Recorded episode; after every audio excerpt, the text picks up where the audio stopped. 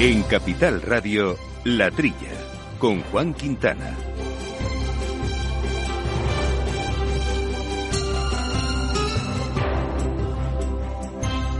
Muy buenos días, gente del campo, y buenos días, amigos del campo y de sus gentes. Bienvenidos eh, y bien hallados aquí en este programa, este espacio radiofónico en el que hablamos del sector que tanto nos gusta y que más eh, nos alimenta, que es nuestro sector primario, o parte de al menos, que es la agricultura y la ganadería, y también de muchos aspectos agroalimentarios de nuestra industria y temas agroambientales. Y que hacemos, como todas las semanas, aquí con Javi González, hoy al mando de los controles eh, técnicos y compañero de micrófonos, eh, Segales. Eh, bienvenido. Muy buenos días a todos.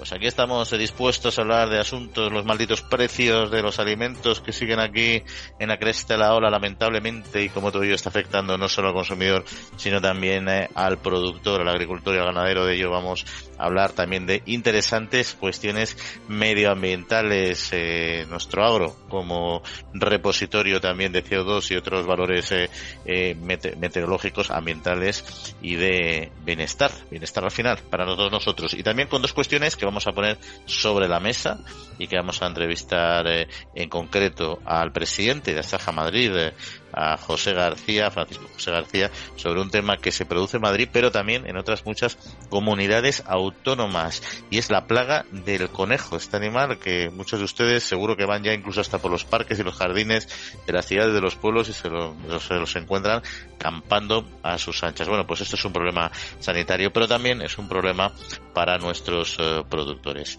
Y de otra cuestión, vamos a entrar hoy en profundidad con Elena Sáez, que la directora de ANOVE, es la mejora vegetal, la mejora genética, como la tecnología aporta valor, eh, beneficio a nuestros agricultores y a, nuestros, eh, a nuestra sociedad en su conjunto. Y hablaremos en concreto de, de, una jornada interesante que tuvieron en el marco de su asamblea hace escasos días y de algunos asuntos que están ahora de mucha actualidad y que tuvieron que abordar, como es también la suficiencia alimentaria.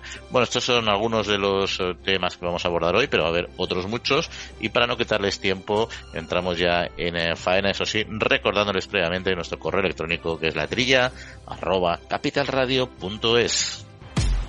Al mal tiempo, mala helada. El cambio climático lo ha cambiado todo y los riesgos son más y más imprevistos, como las lluvias, las heladas o el pedrisco.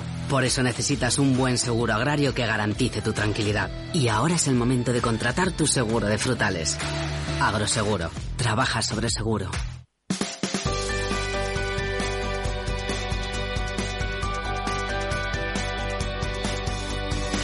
Ya lo decíamos, tema de los uh, precios está en el candelero lamentablemente porque el precio de los alimentos Yauma eh, vuelve a repuntar en concreto en febrero eh, por encima del 16,5% y todo eso con el debate que se ha generado de si la rebaja del IVA tuvo o no tuvo o ha tenido o no ha tenido efecto en de la compra. Pues sí, eso que el ministro Planas dijo en enero que había tocado techo la inflación en cuanto a alimentos, pues alimentos y electricidad precisamente son los que han tirado al alza la inflación hasta un 3%, décima menos de lo anticipado hace unos días, y de la tasa de enero 5,9. Bueno, la subyacente, que es la más estructural, que excluye los precios volátiles de energía y alimentos no elaborados, también subió 7,6%, eh, una décima en vez de dos. Es la más elevada desde diciembre del año 1986. Productos frescos como legumbres, hortalizas y fruta lideran las subidas en febrero. A pesar, como dices, de la supresión del IVA temporalmente a productos como pan y frutas del, del 10 al 5%, pastas y aceites, que entró en vigor, en vigor el 1 de enero, la inflación solo de alimentos ha repuntado en febrero hasta el 16,7% un punto por encima del 15,4 de enero, cuando decían que habíamos tocado techo. Y el grupo de alimentos y bebidas sube un poco más también hasta el 16,6%. Legumbres y hortalizas 6,7, frutas 4,5 por la reducción de la oferta en condiciones climáticas desfavorables, según el Ministerio de Economía. Y ahí la, la, pregunta que habría que hacerse es cuánto habrían repuntado los precios si no se hubiera producido la rebaja del IVA. En efecto, Porque, claro. Claro, porque al final es quitado un 5%, entre el 5 y el 4% a muchos de estos alimentos. Es decir, que hubieran subido todavía, hubiéramos llegado al 18-19% de, de aumento de valor de los alimentos en general. Sea, ahí lo que está claro, y yo creo que nunca se dudó, es que cuando se aplicó esta normativa, que fue muy demandada, incluso en mi opinión se aplicó tarde, pero bueno, el hecho es que se aplicó y eso es, eh, tiene valor, no se pretendía eh, solucionar el problema de, del precio de los alimentos porque eso está condicionado por una, por el valor de y, y, el coste de la materia prima y de la energía en particular, pero también de los piensos, que también deriva de ahí, etcétera, y otros muchos inputs, y eso mientras siga creciendo es imposible frenar el tema de los precios. Lo que se pretendía, por tanto, no era eh, neutralizar el crecimiento de los precios de los alimentos y la inflación en su conjunto, sino simplemente paliarlo. Y yo creo que paliarlo está, está más que, más que paliado. Luego me ya se ha generado un debate en torno a si, bueno, pues si, los, los, los, comerciantes o la gran distribución, entonces ha aprovechado para lucrarse. Yo creo que eso es evidentemente cuando uno maneja los datos eh, un bulo. Los datos presentados por esa gran empresa de distribución de color verde a la que se con la que se han metido tanto dejan claro dos cosas. Una, que el porcentaje de beneficio, de margen de beneficio sigue siendo el mismo que otros años, 0,3%. ¿Lo podrían haber bajado? Puede ser. Dos, que han vendido el doble. Al vender el doble, eh, pagando también el doble de costes, pues también tienes un beneficio del doble, de solo del 0,3%. Es decir, cuando ves la gran cifra, dices, bueno, es que han ganado mucho, claro, pero es que han tenido que movilizar el doble de producto, el doble de camiones, el doble de. Claro, al final, no sé, al final, es, es, que las cuentas son muy claras. O sea, si al final se dispara los precios en origen, o sea, los costes para, para la gran distribución o para quien sea, tiene dos opciones. Bueno, tiene varias opciones. Una, reducir su margen al máximo, pero en fin, tienen que rendir cuentas a sus accionistas y eso no puede decir nos quedamos sin márgenes. No son, o sea, no son ONGs. Pueden reducir algo, pero no pueden cargarse sus márgenes. Otra solución, trasladarlo 100% al consumidor, lo cual es un disparate y es lo que han intentado estar, eh, lo que han evitado a toda costa. Primero por, por un principio básico, es que si, si disparan sus precios se reduce el consumo también, entonces tiene un problema mayor todavía, ¿no? Y al final la tercera opción es trasladarlo 100% hacia la parte baja de la cadena, lo cual es también un disparate. Y al final lo que se busca es un equilibrio, un equilibrio entre, entre, las tres alternativas, ¿no? Pero bueno, y el hecho es que ha habido que pero, pero no todos los alimentos, ¿no? Porque hay algunos alimentos que con menos IVA sí que han bajado algo el precio, aunque los, los, menos. Sí, de los que han bajado aceites como, eh, comestibles se abarataron 2,5% en febrero respecto a enero, la bajada de 0,4% para harinas y otros cereales. Eh, y luego también hay que destacar que entre los que se abarataron aparte de los aceites eh, comestibles, pastas alimenticias y cuscús 3%, harinas y otros cereales 2,7%, legumbres y hortalizas congeladas 2,2%. El aceite de oliva ha sido siendo el alimento básico que más ha crecido en el año, 33,5%, seguido de la leche entera 33% y la desnatada 33,1%. Eh, los huevos 28%. Es decir, que claro, donde se ha incidido en la rebaja del IVA, pues se ha notado que ha bajado un poco el precio, claro. Sí, además mencionabas justo el tema de la, el tema de la leche, ¿no? Porque la, leche, los costes se han, han disparado el, precio a, a, cifras récord, ¿no? Ha superado incluso los 0,6 euros el litro, que es una barbaridad, ¿no? Sí. Eh, eh, según explica UPA, la subida de estos precios solo ha, servido para compensar un largo periodo de trabajo perdiendo. También hay un detalle. Han cerrado 700 explotaciones. De 14.500 que había en 2018, ahora hay 11.000 que pregunten a estos eh, que han cerrado, que se han arruinado, cómo les ha ido. Pero en general, hemos estado muchos años que se pagaba a, 3, a 320 céntimos 3,4 más o menos el litro hasta el año 2021 y con eso iban a pérdidas. Ahora qué ha pasado? Al haber menos oferta, pues hay que subir los precios y de esa manera están cobrando 0,56 que les da un pequeño margen de, oxígeno, de maniobra, pero tampoco les, les forra. Eh, el precio medio de la leche en origen es 0,597 euros. Hay diferencias por regiones, pero en definitiva, superar los 0,6 es lo que sería óptimo para ellos. O sea, ahora están en la situación que tendrían que haber estado sin echar a 700 empresarios afuera del negocio. Mm. Bueno, y, fíjate, no solo es que desaparezcan esos empresarios, o, que, o sea, que de hecho desaparecen, ¿no? Pero eso no quiere decir que el sector productor se reduzca, porque muchas de esas cuotas, o mucha de esa producción eh, se, se, asume por, por otras empresas, otros ganaderos más potentes, ¿no? Es decir, que al final España es un país deficitario en leche, o necesitamos importar leche, con lo cual en principio hay espacio para producir. Es cierto que en otros países de centro norte de Europa, por su climatología, por sus pastos, en consecuencia, etcétera, pues tiene unos costes más, algo, algo más baratos de producción de lo que tenemos aquí. Eso nos hace ser menos competitivos, ¿no? Pero al final, bueno, la realidad es que están ya casi en 0,6, que lo dices tú, está en el límite, pero mientras sigan subiendo los, los costes de una manera acelerada, los márgenes también de este sector productor se reducen se reduce una barbaridad. O sea que ahí la situación sigue sigue siendo sigue siendo compleja, pero bueno, en todo caso, mira, al menos en origen, lo que esto quiere decir es que la cadena también en, origen de alguna manera lo, lo, traslada, ¿no? Oye, y, y cambiando de, de, tercio, dejando un poco el tema de precios, pero siempre relacionado, la posición de, de España, el ministro, ¿no? Que ha pedido, quiere pedir a la Comisión Europea que dirijan todos sus esfuerzos, o buena parte de ellos al menos, a mantener desbloqueada la salida de cereales eh, de Ucrania, que no creo que piensen en lo contrario precisamente. No, claro, este lunes 20 de marzo eh, está esa reunión de la Comisión Europea y hay que dirigir los esfuerzos para mantener desbloqueada esa salida de cereales. Eh, Planas, el ministro, ha precisado que la incertidumbre en los mercados agrarios sigue siendo muy elevada a la espera de lo que ocurra. Recuerden que el 17 de marzo vencía este acuerdo actual, se había prorrogado cuatro meses para exportar cereales y fertilizantes desde los puertos ucranianos. La ONU y el gobierno ruso celebran consultas en Ginebra estos días para la renovación. Plana señala que los datos actuales no apuntan a dificultades de suministro a nivel nacional. En todo caso, quiere pedir a la Comisión Europea que mantenga un seguimiento de la evolución de los principales sectores que se pueden ver afectados por aumentos de coste de energía y de materias primas y indica que en la próxima reunión se va a repasar el estado de situación de las negociaciones comerciales. En el marco de la OMC, la Organización Mundial del Comercio, van a mostrar un mayor nivel de ambición en materia de seguridad alimentaria, transparencia y defensa de los mercados. Eso está muy bien, pero hace falta el material y el material sale de Ucrania.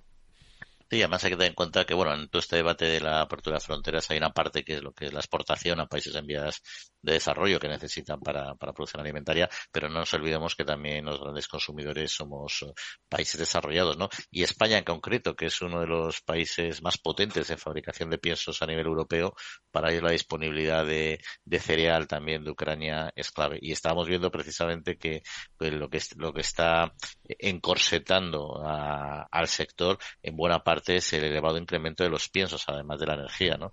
Por eso mantener ese, ese grifo de cereal abierto es esencial para toda la cadena alimentaria, no solo para el fabricante de piensos, sino para toda la industria que viene, que viene detrás y que en último término llega al consumidor. Por eso cuando hablamos de que no se puede hacer políticas de topar márgenes, como comentamos en el año, en el programa anterior, es decir, no, no, no hay que actuar sobre los márgenes de, de, los empresarios. Hay que actuar es sobre, sobre el coste de, la materia prima, de los inputs. Y ahí es donde, en principio, lo que plantea el gobierno tiene mucho sentido y, por supuesto, la comisión lo quiere hacer. Otra cosa es que en esta situación eh, se consiga porque ahí sí se puede contribuir a frenar esa escalada de precios y, por lo tanto, en último término, el precio de la, de la cesta de la compra. En efecto, así es. Vamos, si acaso, si quieres, con la primera entrevista que está en línea. Pues perfecto. Ahí vamos, llama. Agrobank les ofrece este espacio.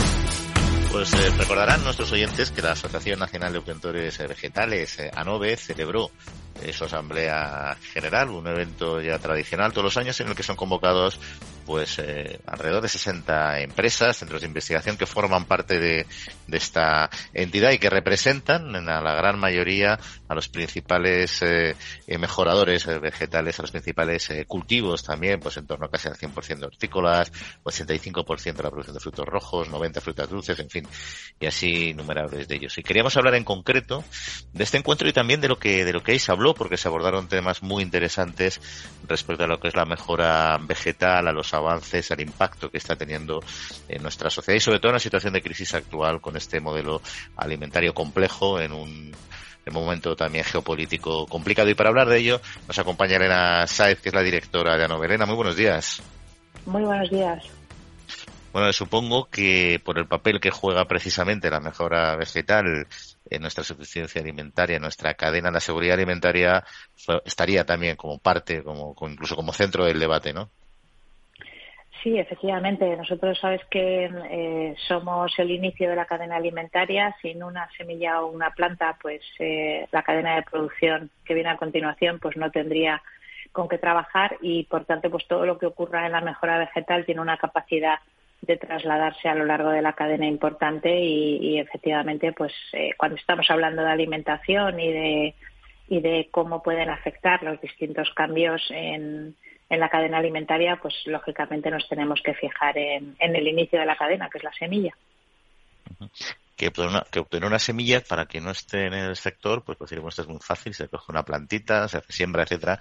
Pero yo entiendo que detrás, eh, y me consta, vamos, de hecho que detrás hay de la obtención de cada semilla, cada, cada mejora que se quiere eh, aportar a cada semilla y que además ahora en un momento de cambio climático que estemos, estamos es todavía más importante, hay todo un largo proceso de investigación y de puesta en el mercado y además también bastante costoso, ¿no? Sí, hay que tener en cuenta, es un, dato que lógicamente no se conoce mucho, pero cada nueva variedad de cada especie que estamos hablando, de, pues de, todos los cultivos que has citado, ¿no? desde uno sencillo como puede parecer un cereal hasta cualquier fruta u hortaliza que ahora se encuentra en los lineales, pues tiene detrás eh, cada variedad un largo proceso de investigación y desarrollo porque estamos hablando que desde que se empieza a investigar para buscar algo en una variedad que puede ser, pues como ha dicho, una resistencia a, una condición de, bioclimática, ¿no? Que puede ser, pues, eh, falta de agua o mm, cambios muy bruscos de temperatura o salinidad, ¿no? Pues desde que se empieza a estudiar esa posible eh, resistencia para que esa planta esté mejor preparada para afrontar eso o una enfermedad que le pueda venir, pues estamos hablando de unos 10, 12 años desde que se empiece a investigar hasta que esa semilla está o esa variedad está a, disposición del productor y eso pues lógicamente conlleva muchos gastos porque se está hablando una media entre uno, un millón y medio de euros por cada una de esas variedades, ¿no? Y si eso, pues, mm, coges un poco el, el histórico, ¿no? En los últimos 20 años en la Unión Europea se han registrado más de 50.000 eh, variedades de distintos cultivos, ¿no? Pues te puedes hacer idea del esfuerzo inversor e investigador que hay detrás de, cada una de las cosas que comemos o que llegan a nuestros platos, ¿no? Las autoridades ayudan, es decir, eh, porque eh, también se debatió en el Congreso las variedades obtenidas con la utilización de nuevas herramientas de edición genética tenían un largo proceso de para para ser autorizadas, ¿no?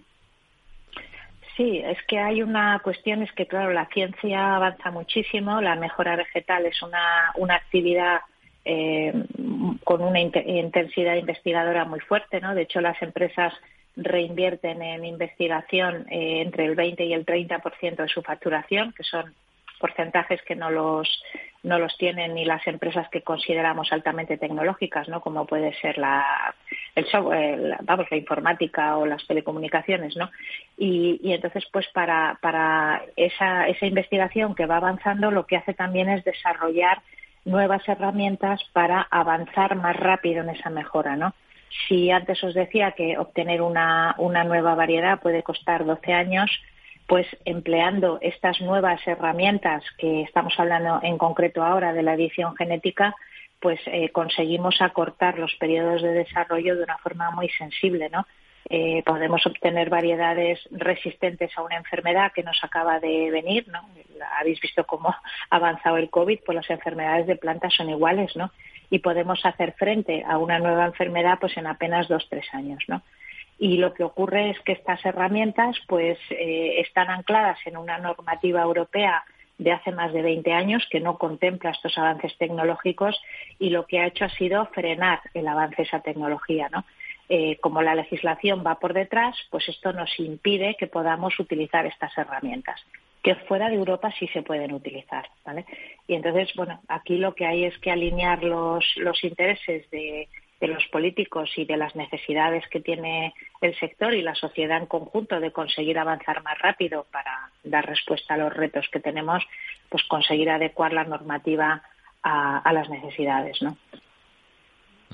Y estas y estos uh, estos mejoras, estos avances eh, que comentabas, eh, Elena, yo entiendo que el agricultor sí que lo debe poner en valor y entiende que tiene un coste porque afecta directamente a su a sus rendimientos productivos no eh, no sé si la sociedad también es, es consciente de esta cuestión porque a veces uno escucha pues ideas peregrinas de que bueno que es que no se pueden registrar las plantas, que la naturaleza, que es de todos, etcétera y tal, ¿no? Y no sé si ahí estamos avanzando adecuadamente para entender lo que esta tecnología aporta al agricultor en particular y a la sociedad alimentaria en general. Pues yo creo que evidentemente la sociedad no lo, no lo entiende, ¿no? Y de hecho, pues fíjate, tenemos un caso muy reciente, ¿no? Hemos tenido ahora el tema del COVID, el tema de las vacunas, ¿no? Y ha habido campañas muy importantes de información, ¿no? A la sociedad para que entendieran, pues, cómo se habían obtenido estas vacunas, que por otro lado es la misma tecnología que se está negando para el uso en plantas, ¿no? Porque es la misma tecnología pero en el caso de, la, de las vacunas, pues bueno, todo el mundo ha entendido que es algo necesario, algo que hay que comunicar a la sociedad para que entienda por qué nos tenemos que vacunar y no ha habido mayor problema. Pero en el caso de estas tecnologías vinculadas a la obtención vegetal o al desarrollo de nuevas eh, plantas, pues eh, no hay un esfuerzo institucional para informar a la gente de qué estamos hablando, ¿no? Y, y la gente, pues lógicamente es muy temerosa y la sociedad es muy temerosa y cuando tú le oyes la palabra de que se está manipulando genéticamente una planta para que pueda ser más resistente o más nutritiva, pues la gente reacciona con mucha, con mucha cautela y con mucha prevención, ¿no? Entonces, es muy importante hablar los términos con los que hablamos, ¿no? Porque, vamos a ver, genéticamente modificados somos todos y cada uno de nosotros. Desde el momento que hemos sido concebidos por el cruzamiento de nuestro padre y nuestra madre, pues hemos salido organismos genéticamente modificados. Pero en cambio esto cuando lo, aplicas a las plantas, pues parece que a, la gente le estás hablando de algo eh, pues reprobable, ¿no? Entonces hace falta mucha cultura, hace falta muchísima eh, comunicación, mucha divulgación, explicar e informar a la gente de qué estamos hablando y sobre todo que entiendan cuál es la consecuencia de vetar este tipo de, tecnologías, ¿no?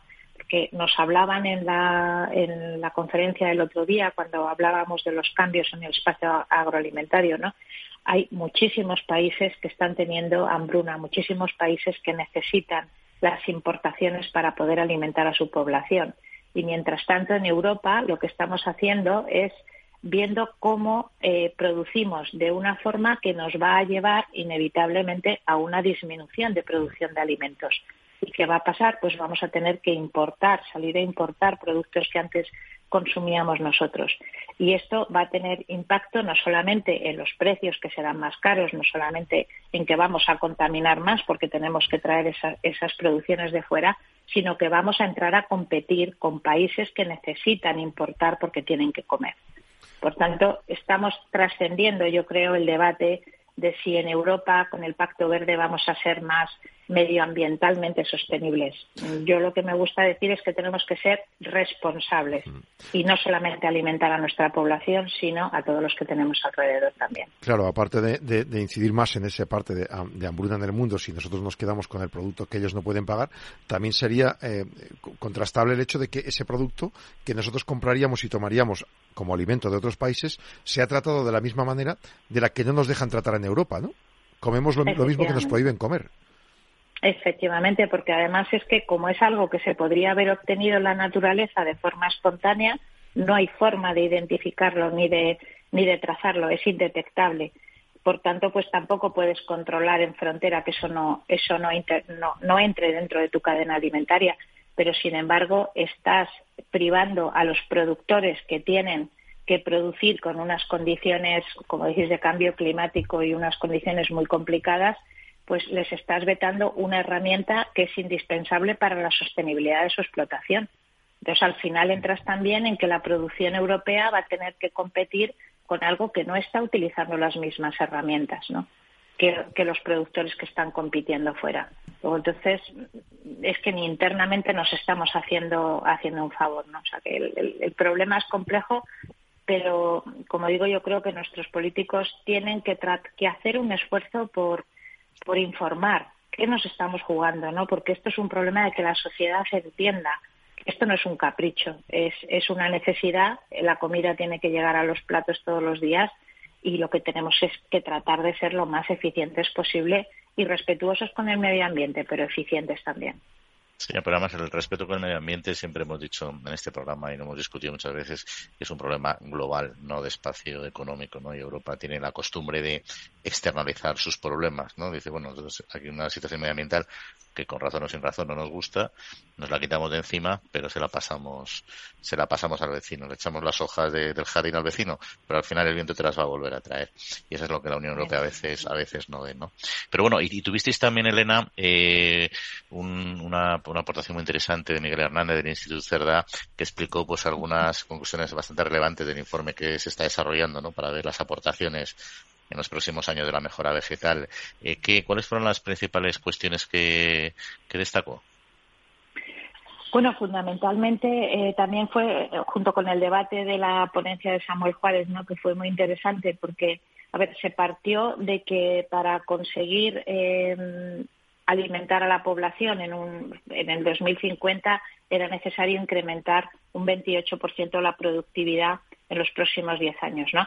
Entonces, claro, el debate fue muy bien, pero es que ahora con el nuevo modelo eh, europeo, eh, Miguel Hernández aportó, claro, es que encima la producción en Europa va a disminuir, encima vamos a tener el impacto del cambio climático. Por lo tanto, ese 28% él evaluaba que tenía que ser más de un 70%.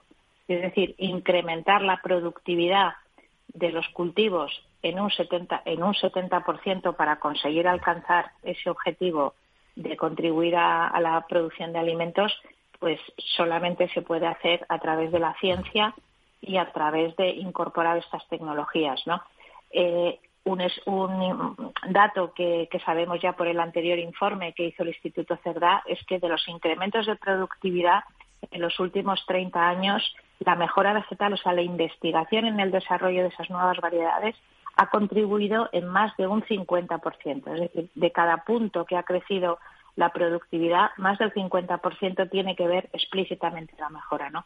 Por tanto, la conclusión era obvia. Si necesitamos incrementar la productividad y la mejora por sí misma es, al menos el 50%, sí o sí tenemos que incrementar la, eh, la eficacia de la mejora, ¿no? Y, y, bueno, y esto solamente, pues como se puede hacer incorporando las, las últimas tecnologías disponibles. Si no, es imposible alcanzar los objetivos que la propia Unión Europea se ha puesto, ¿no? Y otra cuestión que, también destacó Miguel Hernández es que, que, a ver, el Pacto Verde es también un, un objetivo global. Eh, cuando la Unión Europea quiere atacar esos objetivos, no puede decir solamente me quedo con la disminución de fitosanitarios, me quedo con el 25% de la agricultura ecológica y con la disminución de los de los, eh, de los abonos, sino que también tiene que compensar esa disminución con mm, la, eh, el crear un, marco normativo que permita la incorporación de esas tecnologías a la mejora vegetal. O sea, no vale que nos hagamos trampas. O sea, me quedo con esto que me gusta y esto que no me gusta lo dejo aparcado. ¿no? Es un paquete y hay que acometer el paquete en su conjunto. Ahí está, son datos que has aportado anteriormente que son de, de perogrullo, pero que a veces no, no lo parecen. Eh, Elena es directora de ANOVE. Pues Elena, como siempre, muchas gracias por, por acompañarnos esta otra ocasión. Un saludo. Muchísimas gracias a vosotros. Buenos días. Agrobank les ha ofrecido este espacio.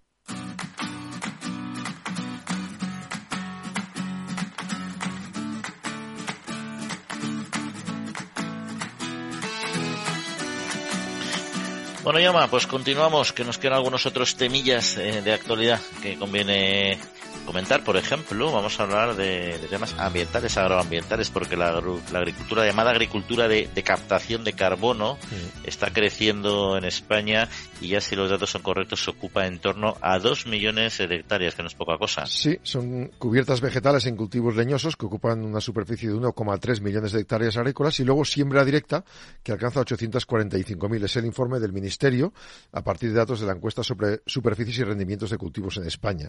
Ha aumentado la cubierta vegetal un 15% y la siembra directa un 65% en la última década. Las, eh, las cubiertas vegetales son el 25%, con la cubierta espontánea, la técnica mayoritaria, sobre todo en el olivar, son 781.000 hectáreas, el 28% de este cultivo. Y la siembra directa ha llegado a una implantación que equivale al 12% de todo el cultivo. La comparativa de rendimientos en estas parcelas del año 17 al 21, pues es que los rendimientos fueron superiores en el caso de los cereales de invierno en solo un 0,6% con la siembra convencional en terrenos de secano y el 1,4% con esta siembra directa en los de regadío. Hay que añadir también que la captación neta de carbono en tierras agrarias puede llegar a compensar hasta el 4% de las emisiones anuales medias de gases de efecto invernadero. La Comisión ha puesto un objetivo, la Comisión Europea, de eliminación neta mm, para 2030 de 310 millones de, de toneladas. O sea que, bueno, vamos por el buen camino, parece. Sí, bueno, es un poco el eterno debate cuando se habla de, del impacto que tiene el sector agrario en el cambio climático, etcétera, en las emisiones de gases de efecto de invernadero, y se habla de los rumiantes, se habla de la agricultura, de etcétera, pero lo que no se considera es eh, el efecto sumidero que tiene, que es eh, muy interesante, ¿no?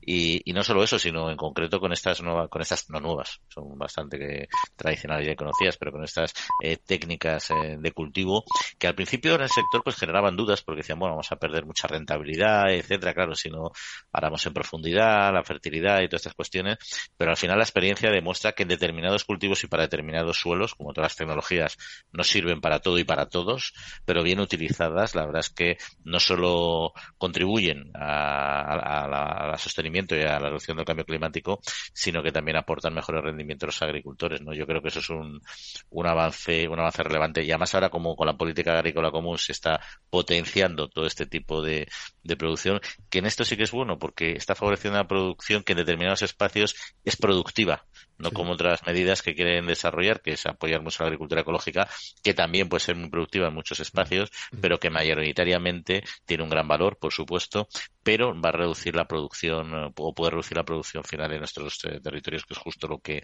lo que ahora mismo no querríamos, ¿no?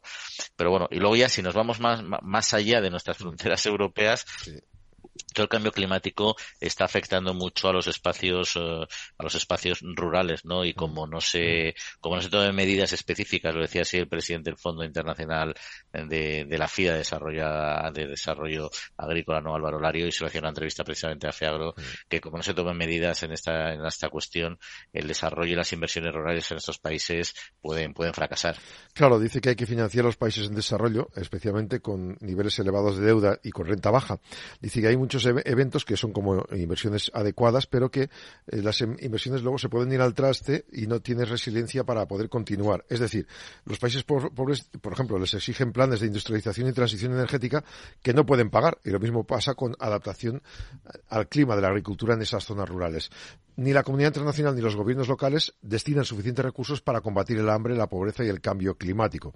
Explica Lario que buena parte de las pérdidas y sufrimientos son eh, shocks climáticos, inundaciones, temperaturas elevadas, sequías, y como resultado muchos agricultores deben vender sus activos, es decir, se va perdiendo tierra. Los proyectos que defienden ellos en la ONU es eh, dedicarse a la inversión a medio plazo, aumentar la resiliencia ante la falta de ingresos. Es decir, por ejemplo, eh, más de la mitad de los fondos van a África subsahariana, donde hace falta impulsar producción local de alimentos para reducir la dependencia de las importaciones. Latinoamérica, la cuestión climática, medio ambiente, apoyo a pueblos indígenas. 77 millones de personas en el mundo han aumentado sus ingresos mm, eh, gracias a, en el último trienio a estas ayudas de la FIDA. Eh, y ayudan a conectar a pequeños agricultores con los mercados para vender mejor sus productos. También la financiación rural a través de cooperativas y bancos de desarrollo local. Es decir, según ellos, crear oportunidades en el terreno que evita que la gente tenga que vender sus recursos y que además nos va a traer la paz, porque dice que efectivamente si no en cinco años tendríamos más conflictos, más migraciones y más luchas por recursos como el agua. Pero fíjate, Yoma, que, que tiene mucho que ver esto con lo que hablábamos anteriormente con, con el NASAE de, de ANOVE, ¿no?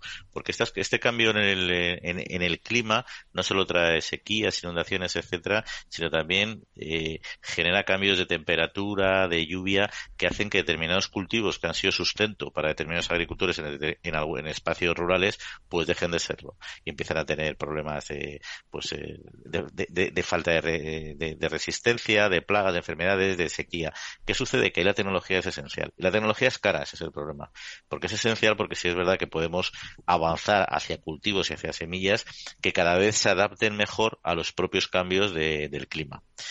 Eh, pero en estos países en vías de desarrollo, con menos recursos, los agricultores más humildes, pues les cuesta mucho más acceder a esa, esa, tecnología que, como bien recordamos hace un rato, es tremendamente costosa de obtener, ¿no? Pero tampoco te tienes que ir fuera, o sea, si te vas aquí a nuestro espacio económico, hay muchos, se está notando ya muchos cultivos. Eh, en el vino, los viñedos ya se está notando mucho, como cuanto más al sur están, tienen cada vez más, más, más problemas de maduración la uva, etcétera, o la misma alcachofa, ¿no? un cultivo y un alimento que está muy de moda, que ahora te lo ponen en muchísimos restaurantes de, mil formas diferentes y que precisamente en los últimos meses, por cambio en condiciones climáticas, está provocando aparición de plagas, eh, por supuesto, y todo ello conlleva pérdidas, aumento de precio y todo esto está sucediendo en este cultivo y en otros muchos. Y me he referido a la alcachofa, porque el, pasado jueves celebrábamos su, su Día Mundial. O sea que es que España es segundo productor mundial de alcachofa, 226.000 toneladas por debajo de Italia, 483.000.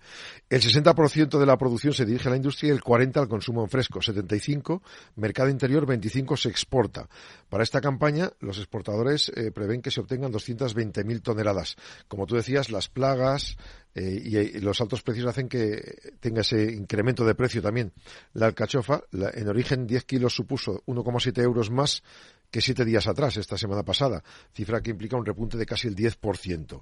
Eh, durante las nueve primeras semanas del año, el coste ha tenido una tendencia alcista comparado con los dos años anteriores. Pero claro, eh, hay que seguir vendiendo alcachofas y buscar el mejor precio. ¿no? Ahí está la cuestión. Y este producto, esta, esta flor eh, que tanto nos gusta comerla y que, tiene un, tiene un desarrollo potente, pero que como decíamos también está sufriendo las condiciones del cambio climático. Soluciones hay, porque está la tecnología y eso es lo que nos tenemos que apoyar en nuestro campo. Pero eso va a ser en un instante. En Agrobank queremos ayudarte con los trámites de la PAC o anticipándote las ayudas cuando lo necesites. Además, hasta el 15 de junio, si solicitas un anticipo superior a 3.000 euros, te llevas un dron de última generación, 5.000 unidades. Infórmate en caixabank.es barra agrobank.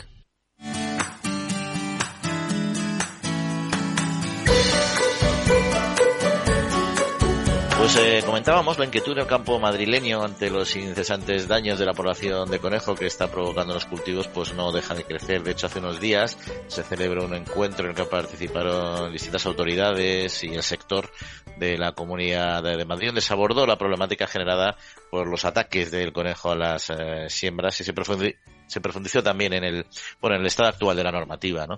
Y de ello queremos hablar con Francisco José García, que es presidente de Asaja en Madrid. Francisco José, muy buenos días. Hola, muy buenos días. Bueno, ¿cuál es la cuál es la situación de actual del campo madrileño en este en este con esta problemática del conejo? Bueno, pues la situación cada vez más grave. Veníamos ya anteriormente no una situación actual, sino que una situación que viene de años anteriores con la problemática del, del conejo. Eh, cada vez tenemos más, más población de conejos y, cada vez arrasan más nuestros, eh, nuestros cultivos. Y, ahora encima a la que no llueve, la falta de pasto y de hierba para este animal, al final lo que va es a nuestros cultivos, a la, a la siembra que están haciendo y entonces nos hace gran daño ahora mismo porque eh, lo que hacen es cortar el desarrollo del cultivo. y, y no se puede ¿Cómo es la política de la Comunidad de Madrid? ¿Cómo se está desarrollando las medidas paliativas? No sé si con descaste de alguna manera u otra. Pues te explico. Al fin y al cabo, eh, la única manera, eh, depredadores como depredador eh, aquí tampoco hay mucha implantación del depredador del conejo para buscar ese equilibrio, como podía ser el zorro o el meloncillo o tal. Entonces, la única manera que tenemos de disminuir esa población es a través de los cazadores. ¿Cuál es el problema? Que la caza está sometida a una ley y a unos tiempos y a, una, y a unas leyes que no que hay que cumplirlas, ¿vale? Y entonces hay una ley de veda, eh, que esa ley de veda se aplica eh, en, los cotos de caza. En las zonas libres no se puede cazar, ni hay ley de veda ni nada porque no se puede cazar. Entonces tenemos un problema en las zonas libres, hay un gran problema y en los cotos pues ya ha pasado la época de caza y el problema es que aun pasando la época de caza eh, no se ha disminuido la población del conejo. Y además, claro, hay zonas como las carreteras, las vías de tren, que hay, o las, o las rotondas, por ejemplo, que ahí se esconden, ahí no puedes matarlos, ¿no? Exactamente. El conejo se refugia donde sabe que no puede ser atacado, ¿vale? Entonces, en las zonas de, como bien has dicho, en la zona de carretera, las zonas de Renfe, las zonas pegadas a núcleos urbanos, entonces son núcleos, son zonas de protección del conejo y, y, y claro, ahí hay mucha mucha influencia de conejo. Sí, porque ahí es una cuestión solo de, cultivo. Yo, por ejemplo, que me gusta ir con la bicicleta por el campo y tal, vías pecuarias, etcétera, he llegado a tener que pararme en mitad del campo, en el Parque del Manzanares, porque estaba la, vía pecuaria llena de conejos, una calle de la tarde. Tenías que parar porque nada más no se iban. Digo, es que como se me ponga a mover, o sea, que, te sorprende un poco la proliferación de, estos animales eh, en, zonas muy muy próximas, también parques y jardines, etcétera, ¿no?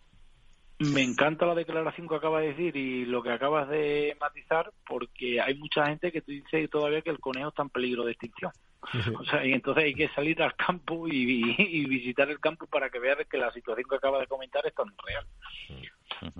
Y genera problemas sanitarios también, porque a veces eh, la, la sobrepoblación de animales, lo vemos también con las cabras aquí en Madrid en concreto, eh, a veces trae problemas sanitarios que pueden afectar a las ganaderías. No sé si el conejo está en esa situación ahora mismo. Bueno, eh, no, en ese sentido no tenemos. O sea, en sentido sanitario las cosas eh, no hay problema. El problema lo hay en la en que arrasan los cultivos, ¿vale?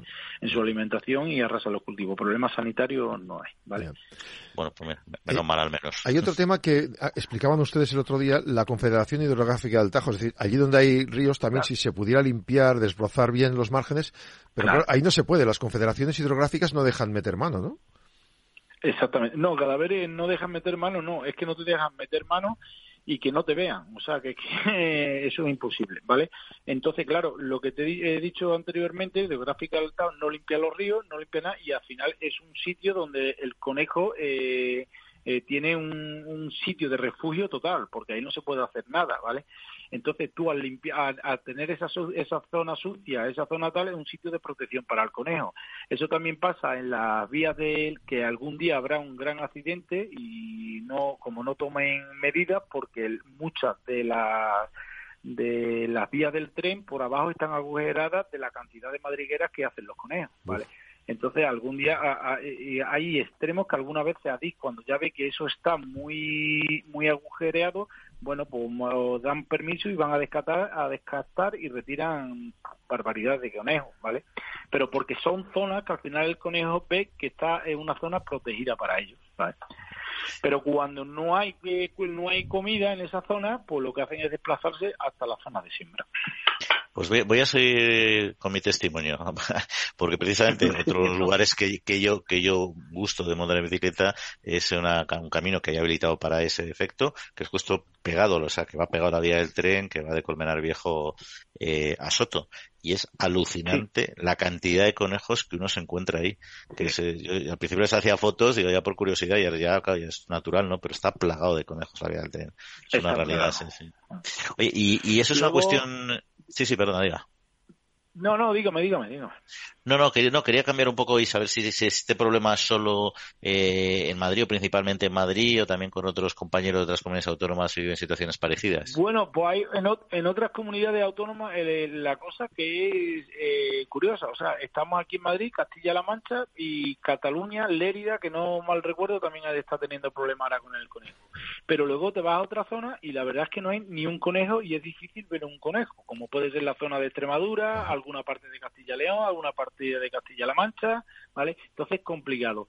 Eso es lo que le quería decir, que creemos que aquí hay una hay algo que ese conejo se ha hecho, porque al final, vamos, lo que dicen es que mm, no está estudiado ni en un estudio ni está aprobado, ¿vale? Una de las cosas que Asaja ha pedido que se estudie porque dice que no es, es un híbrido de conejo, no un conejo autóctono, y entonces nosotros el otro día pedimos, eh, una de las cosas que pedimos, vamos a estudiar a ver si va a ser una, un híbrido y en lugar de un conejo autóctono normal lo que tenemos es una especie invasora. Ya, claro. Entonces eh, es cuestión de, pues estamos en núcleo de población que es Madrid grande y no sabemos aquí si se ha podido soltar eh, conejo doméstico y se ha, se ha, formado ahí un híbrido que al final no es un conejo autóctono de campo como el, como el que conocíamos, ¿vale?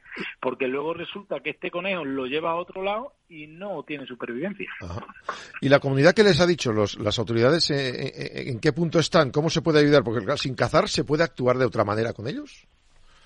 Sí, se pueden permitir permiso y la tú está la orden de está la veda, la veda empieza eh, creo que en octubre y hasta hasta enero y luego tú pides permiso a la comunidad para descarte y te los autorizan, ¿vale? La comunidad, bueno, pues la comunidad es consciente del gran problema. Lo que pasa que también la comunidad está la ley, tiene que hacer cumplir la ley. No podemos ir, como dice la ley, yo no puedo darle a todo el mundo un permiso a todo el hecho y ir pegando tiros por el campo, ¿sabes? Entonces hay que, hay que también respetar eh, la ley. Pero en principio eh, están bastante, bastante o sea, bastante en apoyo con el sector. Eh, todos los permisos que, de hecho, tienen atasco, eh, uno de los problemas que hemos tenido, el otro día le dijimos es que había atasco a la hora de pedir los permisos, que se estaba tardando mucho en pedir, en dar las autorizaciones de descarte.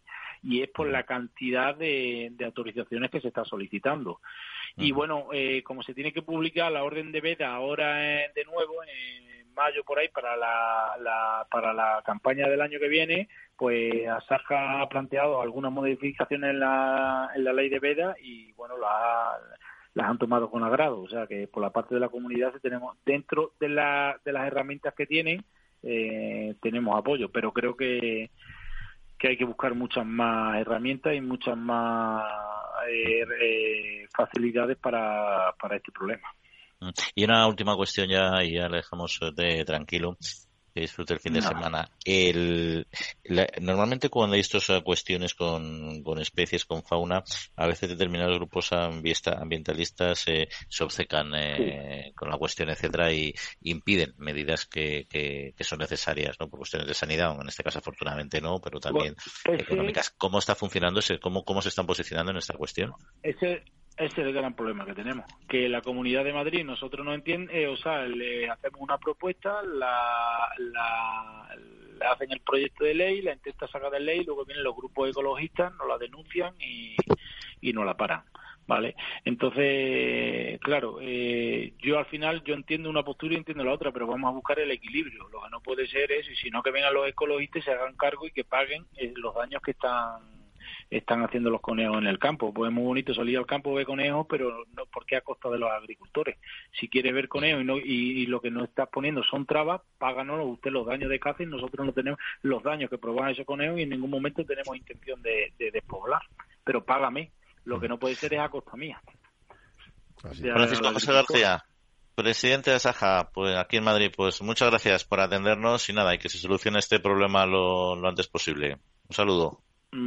Muchísimas gracias a vosotros. Gracias, hasta luego.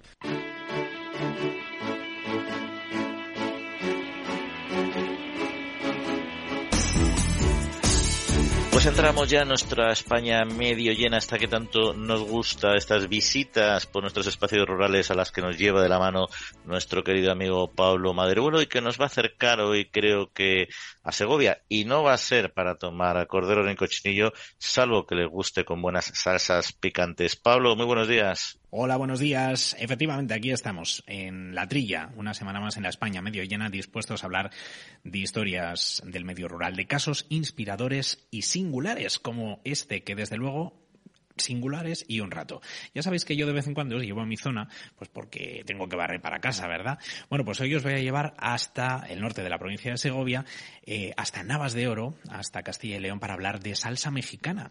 Porque Luis, que creció en Valladolid, que vivió en Salamanca, en Madrid, llega un momento en el que con su pareja decide volver al pueblo de sus abuelos, Navas de Oro, y dedicarse a la agricultura, pero salir del circuito de los eh, productos habituales del territorio en el que se encontraba. Y se lanzó, pues eso, al mundo de las eh, salsas mexicanas, de las salsas picantes. Eh, ha sido un proyecto de muchos años que le ha llevado, pues ahora a estar llevando a cabo, eh, pues hasta ocho variedades distintas de salsas y a servir a importantes restaurantes de nuestro país. Hemos querido conocer su historia y hemos hablado con él para que nos la contase en primera persona.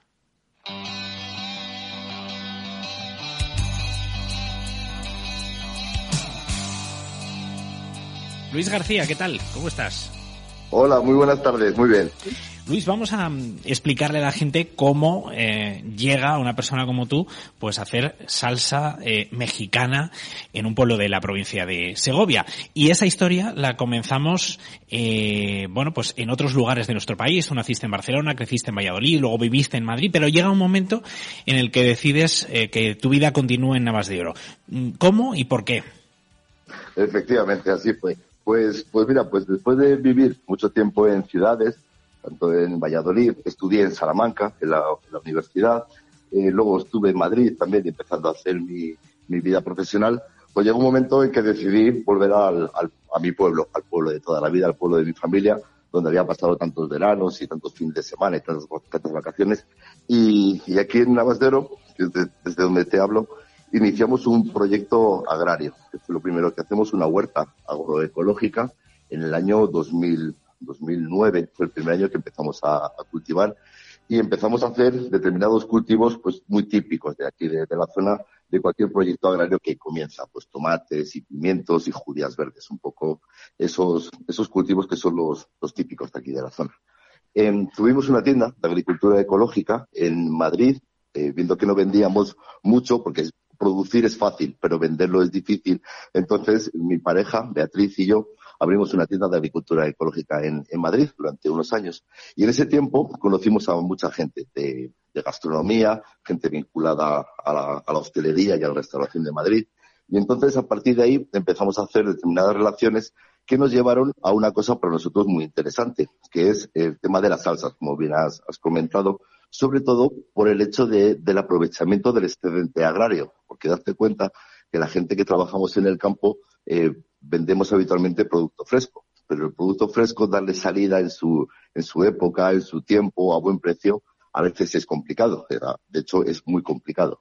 Entonces nos surgió la posibilidad de comenzar a hacer unas elaboraciones, salsas con, con productos eh, que, empezamos a, cultivar como los chiles picantes. Empezamos en el año 2011 con ellos.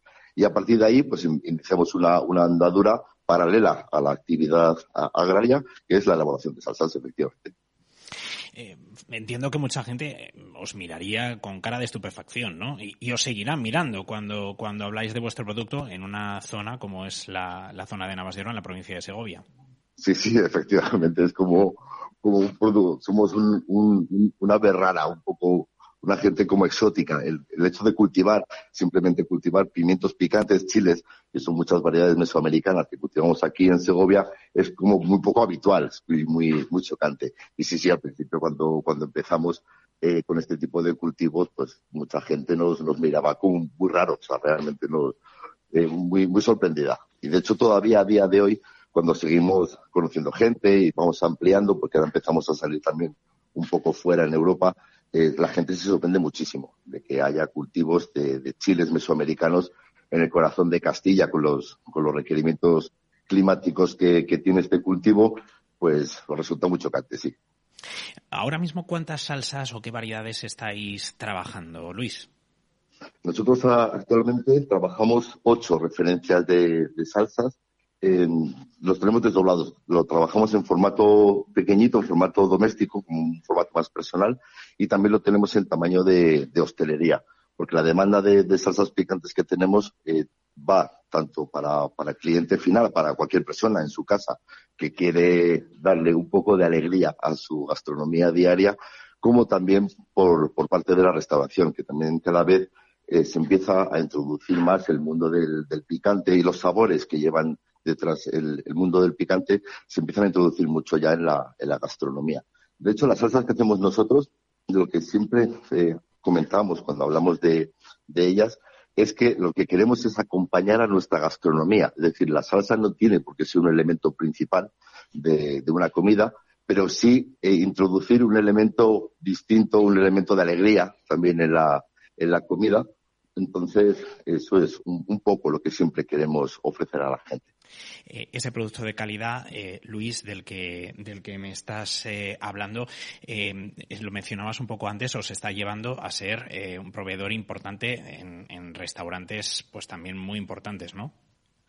Eh, sí, claro, sí, sí, eso poquito a poco nos vamos también introduciendo, de igual modo que la, la, restauración también eh, vuelve un poco la mirada a, otro tipo de sabores, porque ya sabes que la restauración y la hostelería, sobre todo de alto nivel, eh, buscan un poquito siempre una diferenciación, una búsqueda de nuevos sabores y ofrecer una experiencia a, sus clientes. Entonces ahí nosotros encajamos, encajamos muy bien con, eso. Trabajamos con, mucha gente de, todo tipo. Este, por ejemplo, pues con Pepe Rodríguez, por ejemplo, en el Bohío, en, en utiliza una de nuestras referencias, la salsa marciana, y ha realizado un gazpacho verde este verano maravillosamente bueno, por ejemplo, sí. Em, te voy a hacer una pregunta más, eh, antes de preguntarte por Navas de Oro también. Em, ¿Qué demuestra eh, vuestro caso, vuestro proyecto, la experiencia que habéis desarrollado tu pareja y tú? Em, de cara al medio rural. Quiero decir, ¿cómo, cómo, cómo vuestra experiencia nos puede inspirar o nos puede motivar respecto a eh, romper los esquemas de lo establecido en la zona rural? Pues el medio rural, pues nosotros hemos decidido vivir aquí, nosotros hemos decidido realizar nuestra actividad productiva aquí, en, Navas de Oro, que es un pueblecito de 1.300 personas en, la campiña segoviana. Em, por, un motivo fundamental, porque te permite eh, muchísima libertad de creación a todos los, a todos los niveles. No solo porque aquí el, suelo, es decir, iniciar un proyecto que siempre requiere unas instalaciones o requiere un espacio, es relativamente accesible y barato, mucho más que en un medio urbano, sino porque también tienes a, disposición eh, un entorno que es mucho más tranquilo. Entonces te permite, te permite, la conjunción de los dos factores te permite realizar un proyecto desde cero, que es como hemos empezado nosotros, con relativamente pocos medios y con relativamente mucho apoyo, porque aquí la gente está muy cerca. Sí que es verdad que, las relaciones aquí son muy cercanas. Entonces, em, el medio rural o el pueblecito en el que vivimos nosotros eh, nos ofrece a nosotros, y yo creo que a cualquier proyecto que quiera iniciar desde cero, eh, muchísimas, muchísimas oportunidades de iniciarlo. Eh, luego, cuestión distinta es el desarrollarlo, hacia dónde, hacia dónde vas o los pasos que tengas que dar en el, en el crecimiento que tengas en cualquier proyecto. Pero para empezar de cero es, desde luego, el mejor lugar del mundo. Y sobre todo porque ahora tanto las comunicaciones son muy sencillas, eh, no hace falta estar en un medio urbano para tener eh, buenas comunicaciones con, con un montón de, actores que, que, intervienen en tu proyecto y la logística a día de hoy es indiferente a que estés en un medio eh, rural o urbano, porque en los envíos de, de, mercancía y la logística, tanto de recepción de mercancía como de envíos, incluso internacionales, eh, tienen el, el, el, mismo valor y la misma rapidez en un medio rural que en un medio urbano.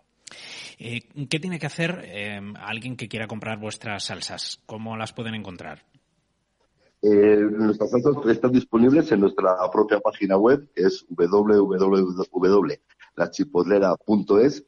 Eh, también estamos en 140 puntos de venta en toda la, geografía española y luego también estamos ya afuera en, en, otros países. Hemos empezado a trabajar en, en Reino Unido, en Francia, estamos ahora mismo en Benelux también con un, exportador empezando a trabajar allí, pero vamos, en el acceso a nuestras salsas desde, desde España es muy sencillito, o a través de la página web o nuestra la propia página web también tenemos un mapa interactivo en el cual están los establecimientos de, venta en donde estamos presentes en toda la geografía. Pues hasta la campiña cebollana, que nos hemos marchado para conocer a Luis, para conocer tu historia y ahora lo que nos queda es probar tus salsas. Muchísimas gracias por habernos hecho un hueco y por contarnos tu historia.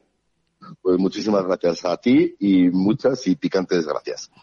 Pues lo mismo os digo yo, compañeros, que tengáis un fin de semana muy bueno y sobre todo muy, muy picante. Un abrazo, hasta la próxima semana. Bueno, pues se nos acaba el tiempo. No sé si están ustedes desayunando o no, pero bueno, a lo mejor una cervecita matutina viene bien. Salvo hay que aclarar, Jaume, que se han disparado los precios de las cervecitas también, ha subido casi, bueno, más del 14%, que nos va a salir cara a la caña. Para los amantes de la cerveza, eh, nada es mucho. Eh, la cerveza rubia se ha encarecido el 14,1% este año, hasta el mes de febrero, según el índice de precios al consumo.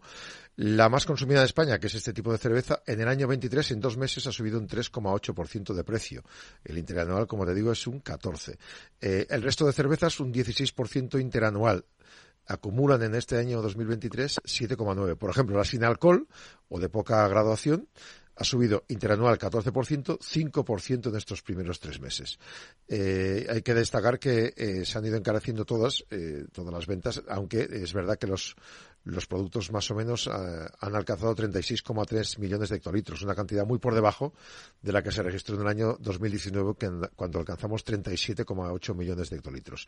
El consumo fuera del hogar ha aumentado 7 puntos, el 51% de la cerveza se consume ahí, y el consumo fuera del hogar está lejos aún del 70% que se registraba el 19. La hostelería en la pandemia bajó mucho y ahora hay que recuperarlo. Pues nada, al final, eh, habrá que beber eh, teóricamente más cerveza con alcohol, según los, los, precios, pero no, no vamos a animar al consumo de alcohol y menos a estas horas. ¿eh? Habrá que aguantar aquí el sector como Dios manda y mantendremos este hábito social que tanto nos gusta. Por cierto, yo, ¿tú eres de alcohol o de sin alcohol? Yo soy de sin alcohol siempre, no sé por qué, pero me gusta. Pues yo era un poco mixto, pero es verdad que España en eso somos punteros. En otros países les suena rarísimo la cerveza sin alcohol. En fin, nos tenemos que ir con café o con cerveza, lo que ustedes quieran, pero ya hasta la semana que viene. Jauma, que disfrutes. Feliz día a todos. Y a Javi González, gracias por los controles técnicos y a todos ustedes que pasen muy buena semanita. Estamos en siete días otra vez. Cuídense, un saludo.